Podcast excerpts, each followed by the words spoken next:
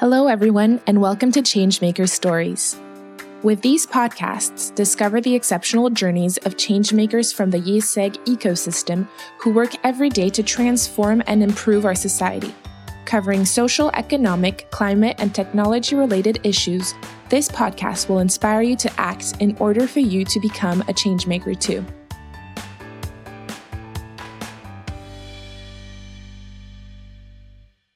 Everyone. Have you ever identified yourself in a marketing campaign? And have you ever asked yourself if everyone identifies him or herself in a marketing campaign?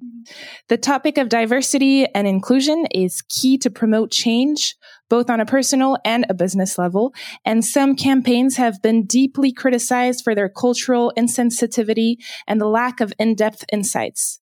So the messaging, content creation, and delivery of communication and marketing is essential for not only selling the product and increasing sales, but also incorporating those who deserve to be included, which is everyone. So today we're going to talk about different solutions to reach diversity and inclusion engaged marketing, DIEM. And Catherine Demangeot, uh, you have a PhD in marketing. You are an associate professor as well as the EMBA academic co-director at IÉSEG School of Management and the co-lead of the IC IÉSEG Center of Intercultural Engagement. You co-wrote a paper that recommends several steps to become a change maker in the field of marketing and therefore have a positive impact impact. So, Catherine, uh, could you start off by telling us a little bit more about diversity and inclusion engaged marketing? Is it a new concept? Does it imply that marketing as we see it today is not as ethical as it should be? Well, yes. So I think it is, um, uh, I would say it is a new concept. Um, and it's really to describe a specific form of marketing practice, um, which basically commits to celebrating all forms of diversity and which takes an inclusive approach in everything that it does. Okay, so for example, in terms as you as you said, you know, uh, uh, advertising and representation, that's really really important. So in terms of um, having values uh, that are inclusive, etc., and also in terms of the people, for example, that it shows. Uh, and that it represents and it addresses in its uh, in its advertising, but it, it could also be about new products um, so, for example, it could be about new ranges or new lines. Um, you know, you've got uh, Le Bourget that has uh, mm-hmm. produced, for example, some uh, some tights uh, that are for different skin colors. Uh, you've got uh, uh, forms of band-aids, you know, that are you know that uh, that are for different skin colors, so that you know your your mm-hmm. your sort of uh, pink band-aid doesn't sort of stand out if you have a darker skin, etc. And it could also be about you know pro- making sure that everyone is has access to your services, etc. Including, for example, you know, if you if you provide things that are online or that require you know online access, that actually people can have you know that online um, um, facility. Um, so, and then to, to come back to the other side of your question about, so you, you're trying to make me say that, you know, perhaps those that are sort of uh, uh, other forms of marketing that are not DIEM, you know, that diversity and inclusion engaged marketing are unethical. I wouldn't say this, uh, even though there are, you know, forms of unethical marketing. But, but I think that, you know, probably we're at a, a bit of a, a, a pivotal time um, when uh, not uh, all firms um, basically kind of align, you know, their corporate performance uh, objectives with their social performance objectives. So there's sometimes there's a bit of a disconnect, um, and and so there's uh, sort of in their marketing, you know, they don't have that vision of of of basically contributing to to a better society. Okay, and then there's there's just very simply a, a question of competence. Uh, you know, in order to be sort of you know uh, inclusive, multiculturally inclusive, if you like, you need to have the the competences um, within your within your organization, or to reach out, you know, to your you know uh, in your in your ecosystem for them. Um, so so definitely, um, you know, there's um, um, not all forms of marketing are ideal. Uh, and then also, you know, we've got kind of like a bit, uh, you know, a series of old habits that we need to perhaps overcome or rethink. Um, you know, sort of historically, uh, marketing research and sort of marketing knowledge has, and, and, and sort of, you know, marketing, um, what we, what was called kind of like leading marketing was, was pretty much done in, in the West. By by males, you know, from a majority mm-hmm. um, background, etc. Um, so that's you know that's changing, that's evolving, etc. But we that's where we're coming from. And then we've also got kind of like you know two concepts that uh, can be problematic. Uh, one of them is sort of this idea of targeting, okay, uh, mm-hmm. uh, which is kind of like a, a key, you know, uh, very traditional core concept in in marketing. But you know, sometimes when you're targeting, you might be excluding. Uh, if you market, if you target some people, you might be excluding some some others.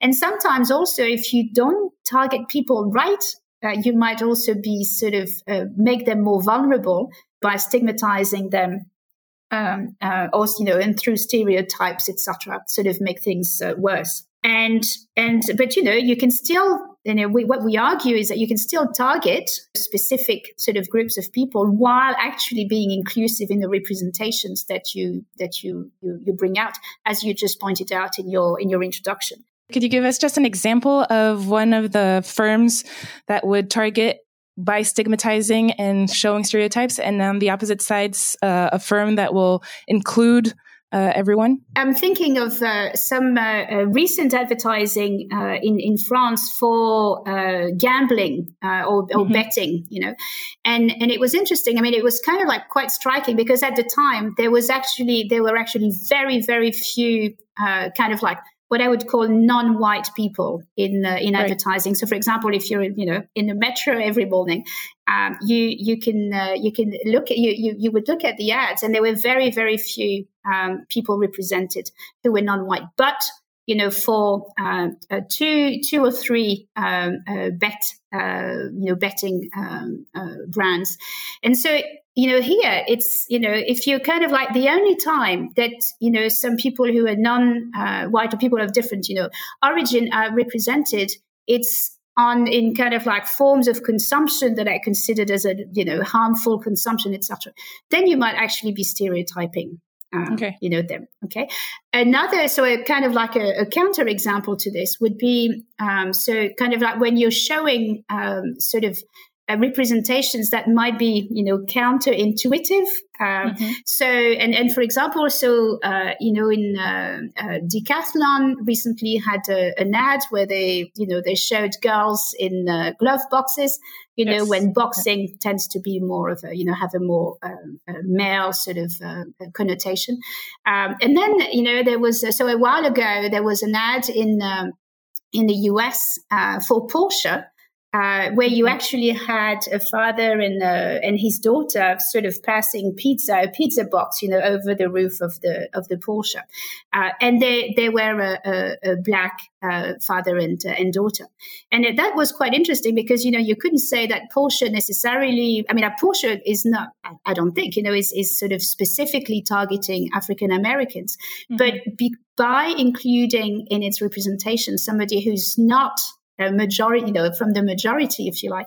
In a way, that's a way to really convey the idea that um, you know that they are inclusive um, right. in their in their advertising. And, and if I'm not mistaken, in your paper, you actually talk about the ending and inequalities goals of uh, the United Nations. And how do you think you can reach this goal through the through DIEM? And uh-huh. what are the obstacles that you can face? Yeah.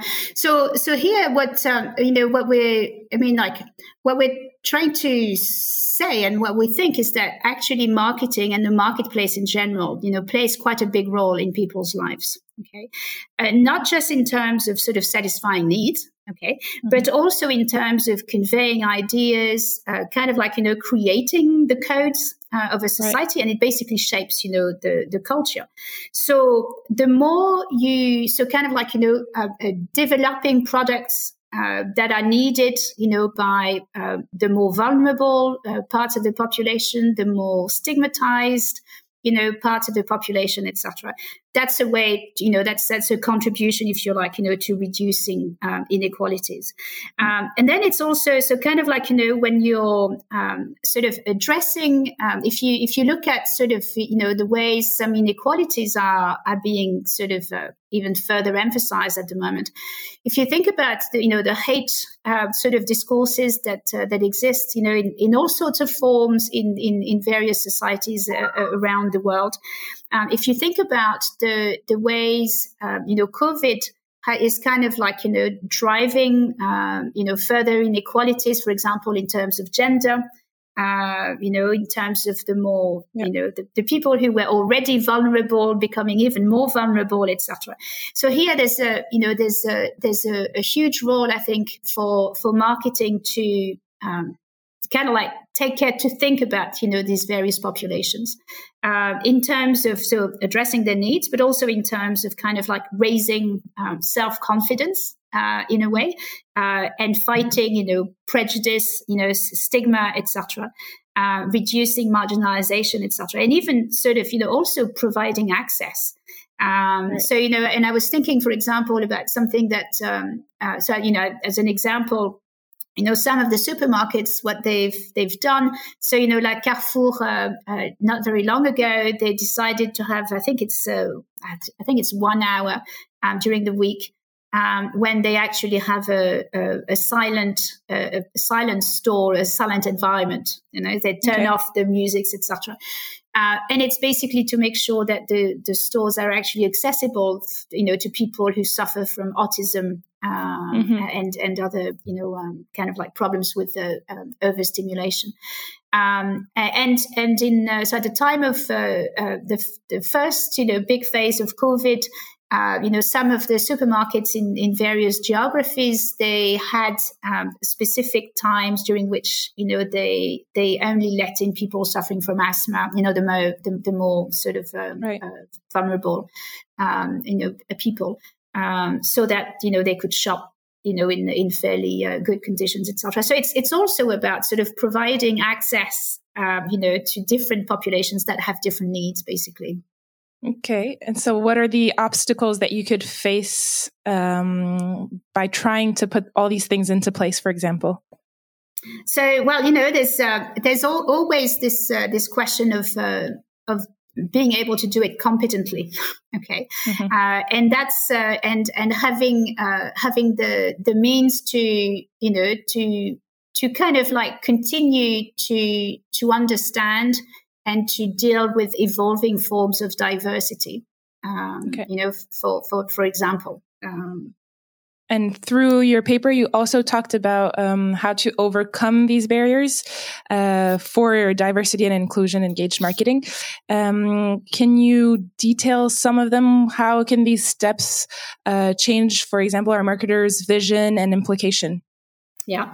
So so we think that you know a, a first a first really important step is is really to kind of like develop some some uh, kind of a holistic definition and understanding of diversity and, and inclusion uh, as it pertains to to marketing, um, so that you know we can really all speak together. So you know, there's uh, there tends to be some people who are thinking about sort of, uh, for example, disability uh, you know, who think about diversity as disability or who think about diversity as gender um, or as uh, ethnic uh, or, you know, origins um, uh, uh, uh, you know, race, etc. So in different geographies, also, you know, there's different terms, mm-hmm. etc. And in France, for example, you know, the the discrimination uh, law, you know, currently recognizes 25 different, you know, forms of, wow. of diversity, and it's up, I think, two, you know, from the previous, uh, you know, the, the, the previous. Um, uh, kind of like version of, of the law okay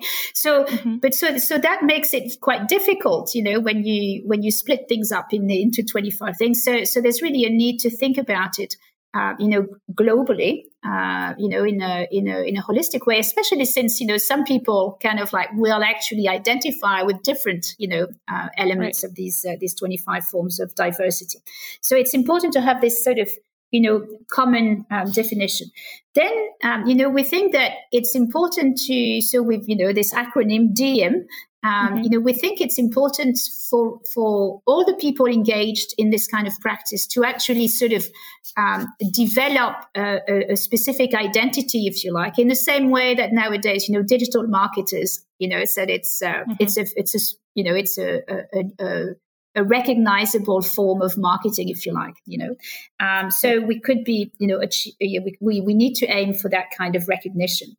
Um, and then, you know, there's uh, the, the, the need to have more evidence, uh, you know, regarding uh, in terms of best practice, best practices and, and their and their impact or their, their results, if you like, in terms of both corporate and social performance. Okay. Mm-hmm. So, um, you know, there's, there's kind of uh, sometimes a disconnect between these two elements. And some people think that, you know, we need to do DM or, you know, to deal with diversity and engagement for kind of like moral reasons, you know, because it's good in its own right. Um, and then you know, then you might have the the objection that yeah, but you know, we're in in business. We need to mm-hmm. you know to, to to have a business. So how do you how do you actually kind of like um, uh, develop uh, practices that are kind of like that both have you know societal value, if you like, and business value um, we're on the right side of history, if you like, because mm-hmm. progressively, you know, we expect, I mean, everyone expects organizations to also be, you know, uh, sort of uh, uh, working, you know, towards a better society. So, so we think that, you know, it's, it's important and it's, uh, it makes sense um, you know, for, for, for organizations to um, to do this, but we do need to have uh, to have the evidence, you know, and build the the evidence. Then we need to kind of like, you know, organize, you know, collaborate so that we can scale up and again, sort of become more of a visible, you know, acquire a critical, a critical mass, etc. And we need to reward the actions in, in, in these areas and then train, you know, future marketers so that when they sort of, you know, it becomes kind of an innate, you know, and a, a, an obvious uh, thing, so mm-hmm. that um, it's not something that, oh, you know, we're, we're doing this, etc. And well, you know, let's check check to what extent, you know, it's uh, it it celebrates diversity and is inclusive. But no, it should be, you know, right from the start. It should be a, a you know something that um, you know that is integrated in any kind of brief. The same way that you know, um, kind of like we we nowadays, for example, you know, sustainability considerations. Mm-hmm. Uh, are typically integrated uh, right from the from the the word go. But do you think it's compatible today? And do you think it's integrated today? Um, it is in, in some in, in some organizations. Uh, it is for um, you know some, and it's it's becoming uh, more more so. Um, but it's not necessarily widespread. Uh, you know, and mm-hmm. not everyone uh, necessarily uh, uh, is thinking about this. Even though, you know, if you think about the largest markets, um, and if you think about the the you know the biggest uh, firms, they have to ask themselves these these questions. These questions, okay. of course. and if you um, if you and, and just kind of like you know, it's interesting because just in the last, I would say in the last year. Uh, even in uh, you know, kind of also in the Paris metro or you know mm-hmm. on, uh, on on TV, etc. The number of uh, uh, of uh, representations, I mean, the the you know the diversity has really increased in the in the mm-hmm. representations. And my last question is if you have to give some advice to the future generation of marketers, what would you like to share with them? Okay, well, I think um, you know it's it's really clear, clear that you know the kind of the new generation really cares um, about values, uh, and so you know I think it's a, it's a really great moment uh, for them to be able to to create the world that um, that they want. Uh, and and you know sort of um, um, marketing sometimes had a bad has a bad connotation um, you know, and it's kind of like variously accused of sort of creating wants, you know, leading to overconsumption, mm-hmm. etc., which you know it's arguable. But you know, if you really go back to the initial definition uh, of marketing from the, so I think it's in the 1920s or 1930s, mm-hmm. um, and it was about, you know, marketing was was defined as this kind of like uh, activity you know, which which was uh, uh, aimed to contribute to a greater well-being, you know, through the satisfaction of of needs. Okay, and we can really, you know, go back to and sort of, you know, re- revert on and, and and remember this definition, um, um, and you know, uh, basically work on uh, on this. Uh, and I think it's a it's a very inspiring uh, prospect uh, and and marketing is a is a great place to be in order to try and uh, and create that uh, that better society. Um, um, and because there's plenty of needs now nowadays, you know that can really be addressed. Um, you know, creative, you know, creatively, um, mm-hmm. you know, with new technologies, new business models, new platforms, etc. You know, so there's there's, right. there's, there's really plenty to do, and so you know, I think that there's um, there's probably two big qualities that I would say, you know, I would I would sort of um, um, kind of like encourage, you know, um, uh, young marketers to to kind of like develop and, uh, and and and really pursue. One is kind of like you know this sort of listening uh, and understanding other people's experiences. Um, so you know, we we talk you know quite a bit about empathy uh, you know, and, and really kind of like getting into other people's um, shoes. Um, because, and, and it's, um, you know, it's, uh, uh, there's lots of different contexts, uh, lots of different situations. Um, and that lead to different ones, to different ways, you know, people have of, of, of interpreting and understanding and receiving messages, etc uh, getting to know other cultures, you know, uh, moving away from a sort of, you know, um, um, our own spot, if you like, you know, can uh, can really help from uh, from this perspective. Um, and and the second quality would be really to to really remain aware and to accept uh, uh, the fact that we've all got blind spots. Uh, right. And so, you know, we shouldn't be making assumptions, uh, and we should be inclusive in in when we make decisions. You know, uh, about campaigns, about products, etc. We should, you know, we should sort of really sort of reach out, you know, to find out um, how, um, you know, whether what we've got in mind is really um, is is really uh, uh, right and, and and true. We should be also inclusive in our market research, etc. So not just kind of like you know um, sound out the majority, uh, but but really reach out to um, to all sorts of um, voices. Uh, and so, yeah, I think you know that um, um, people should have uh, fun uh, and should uh, should enjoy, and there's plenty to do in order for them to to contribute, you know, to uh, make the world a, a better and a, and a fairer place. Thank you very much, Catherine. Thank you. Well, thank you, Victoria. Thanks for sharing this moment with us. We hope that this episode has inspired you and maybe even encouraged you to change things at your own individual level. Changemaker Stories is available twice a month, in French at the beginning of the month and in English mid month. So stay tuned and subscribe to our channel. Changemaker Stories is a IÉSEG School of Management and IÉSEG Network podcast produced by ECO Studio.